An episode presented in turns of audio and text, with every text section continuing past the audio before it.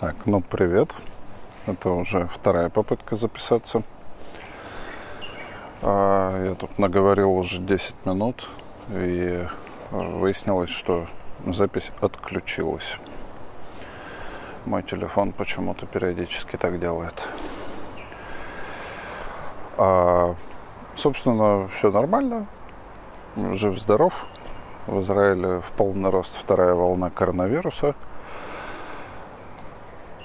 Вот, у нас э, тут э, теперь регистрируют каждый день даже больше больных, э, чем было на первой волне.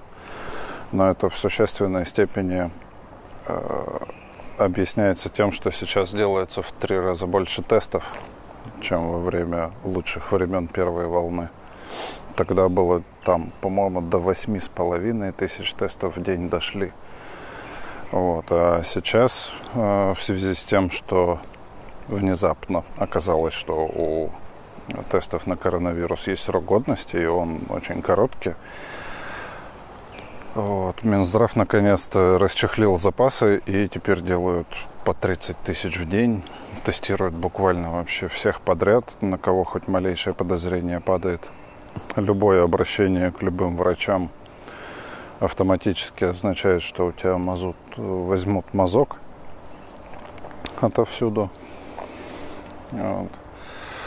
Но, тем не менее, цифры такие неприятные. То есть э, вчера полторы тысячи зараженных было выявлено при 30 тысячах проведенных тестов. То есть, ну, грубо говоря, получается 5% Э, всех тестированных больны. Вот. Однако э, подавляющее большинство из этих людей переживают э, в легкой или вообще бессимптомной форме. Вот, поэтому э, Орса, ты что там жрешь, скотина? Иди сюда. Ты что такое, а?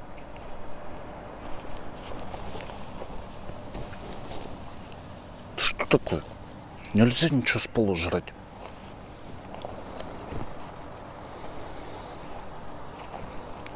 Собака опять какого-то говна с земли сожрала. О, так вот, э, короче говоря, э, тяжело больных сравнительно немного, то есть на данный момент что-то человек 300 всего, э, как бы в больницах, которые тяжело болезнь переносят. Вот. И на аппаратах ИВЛ, по-моему, 39. Вот. Но сегодня э, кто-то там из министров, точно не помню кто, заявил, что типа если мы доберемся до 2000 э, новых зараженных в день, то страна снова сядет э, в жесткий карантин. Ну, просто Минздрав наш полностью вообще просрал выход из первой волны. Вот. Все разрешили. А, плюс еще а, израильское распиздяйство, иначе и не назвать. То есть даже когда в первый жесткий карантин сели, и то там были люди, которые такие, ой, да фу, да ладно, что нафиг маски нафиг запреты на собрания и там устраивали там даже просто, я уж молчу про религиозных, даже обычные светские там устраивали вечеринки в парках. Типа, о чем? А может, типа в парке? Типа, а то, что ваши дети тут вот бегают кругами, друг друга всяко трогают, друг на друга кашляют, а потом на вас, это типа норм.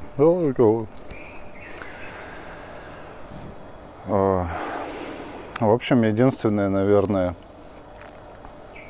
что могло бы помочь как-то людям задуматься, это если бы люди не тихонечко умирали, а если бы, я не знаю, становились бы бешеными, начинали бы бегать по улицам и всех кусать. Вот тогда бы наверняка карантин все бы поддержали и словом, и делом.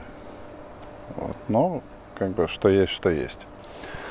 У меня все нормально, моя жизнь не изменилась, она по-прежнему называется карантин, то есть живу я наедине, сам с собой, ну точнее, как я живу с собакой. Ни с кем практически не общаюсь, раз-два в неделю встречаюсь с э, другом, мы едем на пляж и там просто ходим. У нас теперь такая программа. У друга жена уехала э, в Россию там по, по всяким своим личным делам. Вот. И вот пока она там сидит в карантине, пока она будет дела всякие делать, мы с ним, значит, развлекаемся тем, что ездим на море и просто ходим по кромке воды.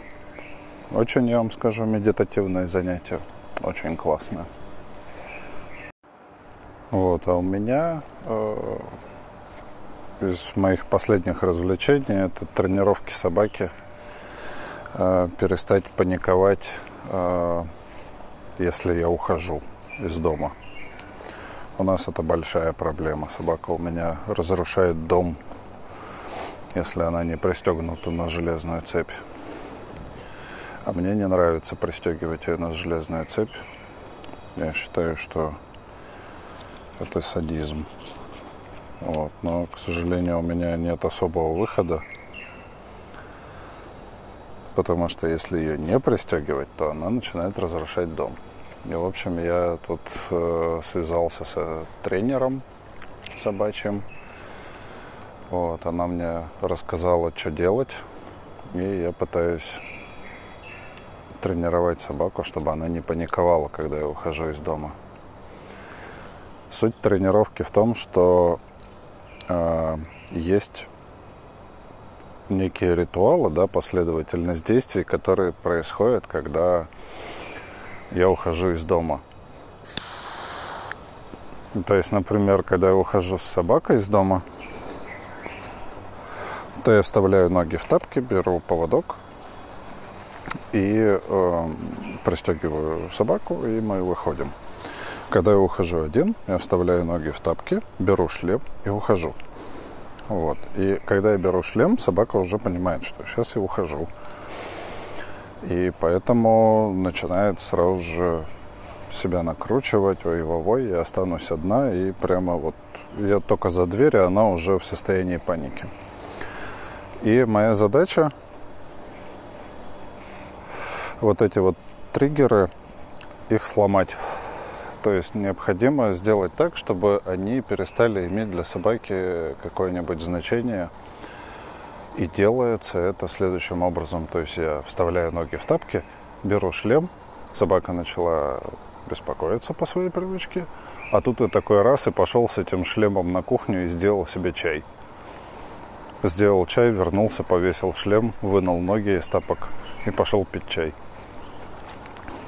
И вот так вот много раз, да, то есть э, необходимо э, сломать собаке шаблон, чтобы мои действия, которые обычно предваряют уход из дома, они перестали ассоциироваться у нее с грядущим одиночеством. Вот. Или, э, например, я такой пошел делать чай там или пошел в холодильник, что-нибудь достал из него и такой раз и ушел. И собака такая в непонятках, что случилось? Вроде, вроде шлем не брал, а ушел. Вот. И, в общем, таким образом э, у собаки появляется слишком много всяких триггеров, которые э, о которых надо думать, о которых надо беспокоиться. И она, как правило, перестает беспокоиться. Бывают очень редкие случаи, когда собака вообще на любое движение хозяина начинает впадать в панику, потому что не знает, когда он уйдет. Но тренер сказал, что это типа чрезвычайно редкий. То есть это уже гиперпривязанность собаки. Вот. У меня вроде такого нету. Гиперпривязанность, она диагностируется, например, тем, что даже когда вы дома со своим питомцем, он от вас не отходит. То есть, когда там, например, собака буквально в ногах ложится и не отходит от хозяина. То есть хозяин вышел из комнаты в другую, и собака за ним хвостиком такая тык-тык-тык и сразу же пришла. Вот. У нас у Сурсы полегче. Она первый год, конечно, всегда старалась находиться в той же комнате, где и я. Но последние месяцев семь она может совершенно спокойно уйти, допустим, в другую комнату на свой пуфик спать. У нее пуфик рядом с моей кроватью. Вот, и поэтому, если она хочет на пуфик, то она не парится и идет на, на пуфик. Раньше она так не делала. Ну, в смысле, там год назад, например. Вот. В общем, мы работаем. Вот. Пока не очень получается. Пока что собака э, все равно через несколько минут начинает проявлять активное беспокойство. Начинает пытаться что-то грызть. Вот. Но в общем и целом нормально. Вот. Прогресс есть. Меньше, чем хотелось бы, но есть. Вот, а теперь можно немножечко и про работу поговорить. А, нас тут недавно взломали. И это прямо детективная история. Нам подсадили криптомайнер. Вот, причем по очень странному, как сказать, нет, не так. Очень странным образом. То есть такое ощущение, что кто-то знал пароль на аккаунт, э, которым был получен доступ. А пароль э, там был просто набор случайных чисел, э, которые ну, ничего не означает. То есть это я просто взял какой-то хэш рандомный и вставил. Вот, то есть это прямо супер странно. По нашим логам кто-то просто зашел в этот аккаунт. В первую сессию там часов 7 она висела, там вообще ничего не происходило. Вот, а затем э, случился следующий вход через пару дней, и тогда уже нам подсадили этого майнера. Вот, очень странная такая ситуация. Вот, пришлось обновлять все явки, пароли, пришлось обновлять э, всякие ключи доступа, потому что это служебный аккаунт. У него кое-куда есть э, доступ, которого нет у рядовых сотрудников.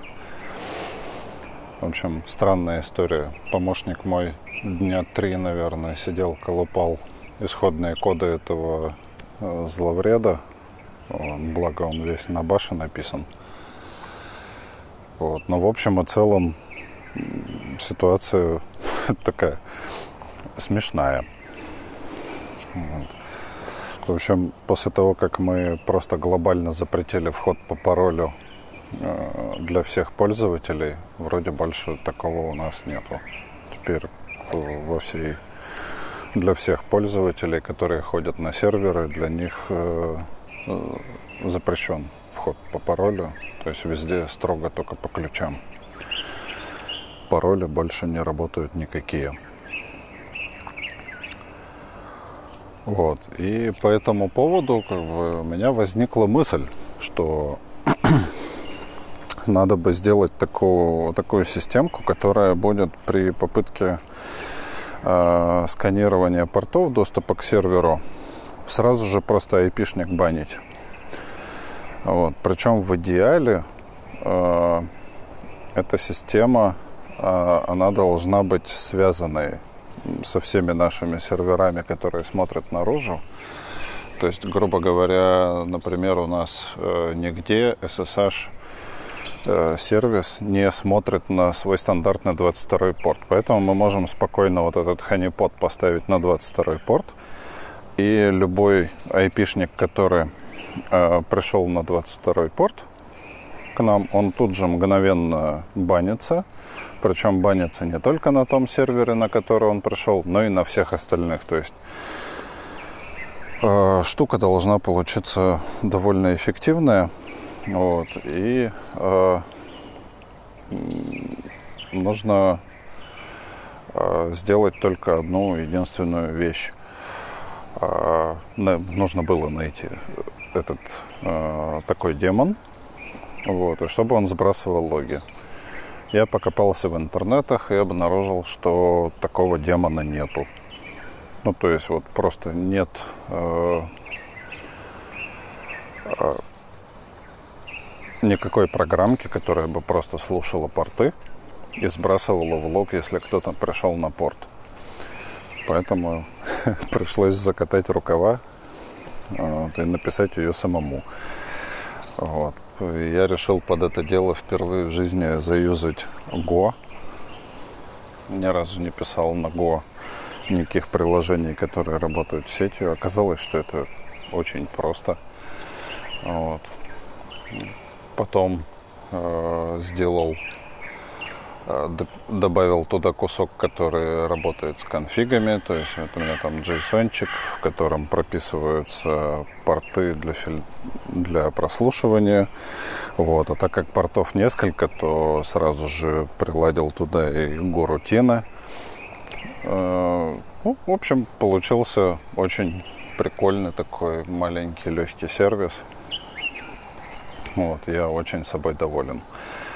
Вот. Теперь э, у меня по плану к этому сервису еще прикрутить э, общение с каким-нибудь э, простеньким key сториджем, э, куда он будет э, сбрасывать айпишники, которые к нему приходили, а все остальные такие же демоны будут туда ходить за этими айпишниками.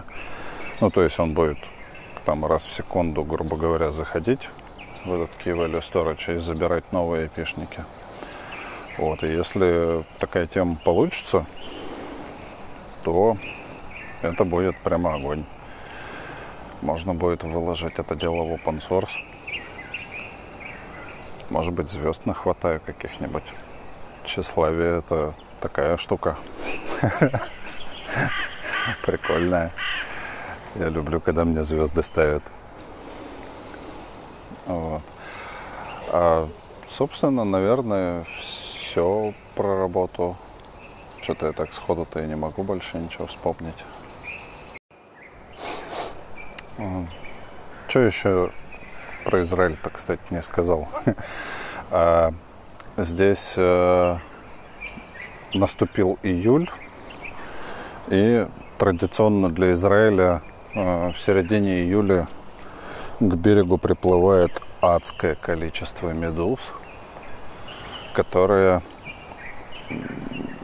делают практически невозможным любое купание, потому что их такое количество, что э, это время э, в Израиле называется огненное море.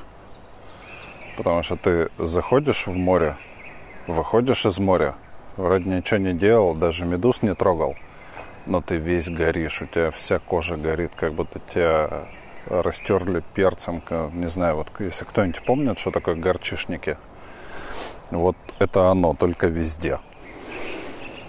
То есть ты зашел, вышел и, и прогрелся, так сказать. Вот. Это очень забавно. Вот. Есть такие э, два основных типа медуз.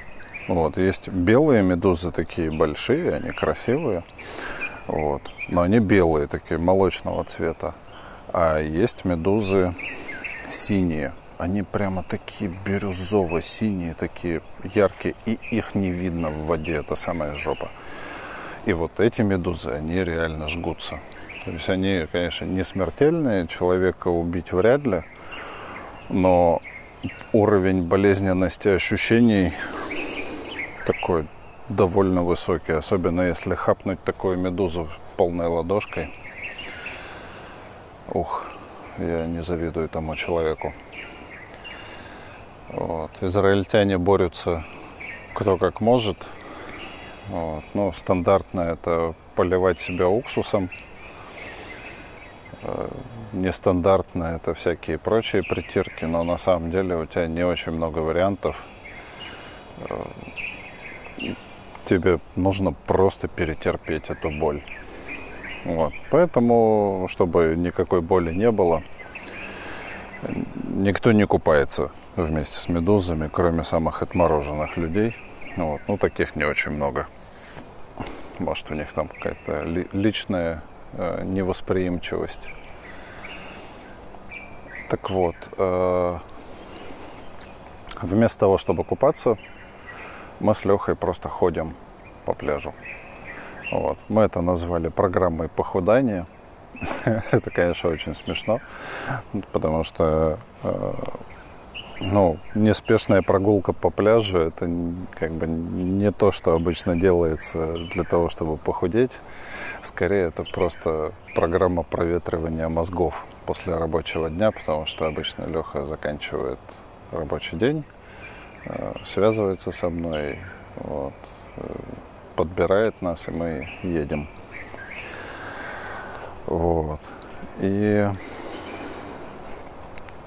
собственно, Собственно, вот такие, такие вот у нас простые израильские развлечения в эпоху карантина. Как бы жаловаться не на что. Желать особо тоже не на что, нечего. Вот. Я тут достал недавно из ящика свою старую камеру. У меня есть камера э, Casio Exim Z 400, что ли, я точно не помню. Но, короче говоря, когда-то я покупал эту камеру, потому что она умеет снимать э, типа высокоскоростное видео вплоть до 1000 кадров в секунду. Вот. Там, конечно, разрешение такое 200 на 64 точки, 1000 кадров в секунду. Но, но может. Это самое главное. Вот. И я покупал ее для того, чтобы снимать э, этой камерой через э, оптический прицел своей винтовки. Я не помню, рассказывал я или нет, но, в общем, когда я жил в России, у меня была PCP-винтовка. Вот, и я очень любил из нее стрелять по всяким тарелочкам и воронам. Вот. И периодически, собственно, я снимал кино через прицел на эту камеру. Я себе сделал адаптер из канализационной трубы. Вот. Было прикольно. Вот. Винтовка уже давным-давно продана. Вот, а камера осталась. И тут я ее недавно нашел, реанимировал, у нее сдохла батарейка, поэтому я заказал на Алиэкспрессе новую. Вот. И вот реально съемки на вот эту вот камерку, они, э, они прямо пахнут всеми годами, сколько этой камере лет. То есть этой камере уже лет, наверное, 6-7. И, и вот снимает она вот ровно так, как было хорошо 6-7 лет назад. Вот сейчас, конечно, у меня уже телефон лучше снимает. Но тем не менее, снимать на камеру приятно. Гораздо интереснее, чем на телефон, как ни странно. И у нее зум есть десятикратный, настоящий, оптический. Я сегодня поснимал закат. Хорошо получилось. Еще у этой камеры, несмотря на довольно паршивенькие э, параметры диафрагмы, то есть у нее от трех по-моему, до 12 диафрагма. То есть 3 на минимальном зуме, 12 на максимальном. Но тем не менее, какое-никакое размытие получается боке, которое, то есть портретная съемка, она, как ни странно, выглядит гораздо натуральнее, гораздо лучше, чем э, при съемке с телефона, потому что ну, телефон совершенно безбожно размывает что там вот эта нейросеточка, она не умеет в глубину.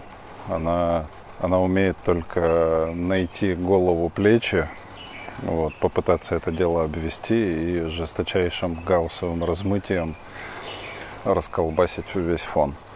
А тут камера тупая. Она только, только в оптику и умеет. Поэтому оптика там нормальная, оптика хорошая. И она снимает на удивление приятно. 16 мегапикселей. Так что не, не стыдно даже в, в интернет выкладывать. Урсяк, пойдем. Пойдем.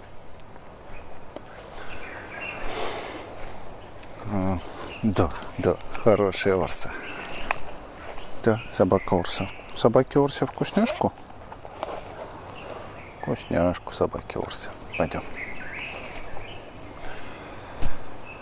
Вот, у нас уже пол шестого утра. Пора спать, пожалуй. Вот. Сейчас вернемся домой. Что бы вам еще-то такого рассказать хорошего? Даже не знаю. Нечего рассказывать. Так что будем закругляться. Все, давайте. Всем пока. До следующих встреч. Я даже не знаю, когда. Не буду обещать. Ну, в общем, я потом еще запишу когда-нибудь.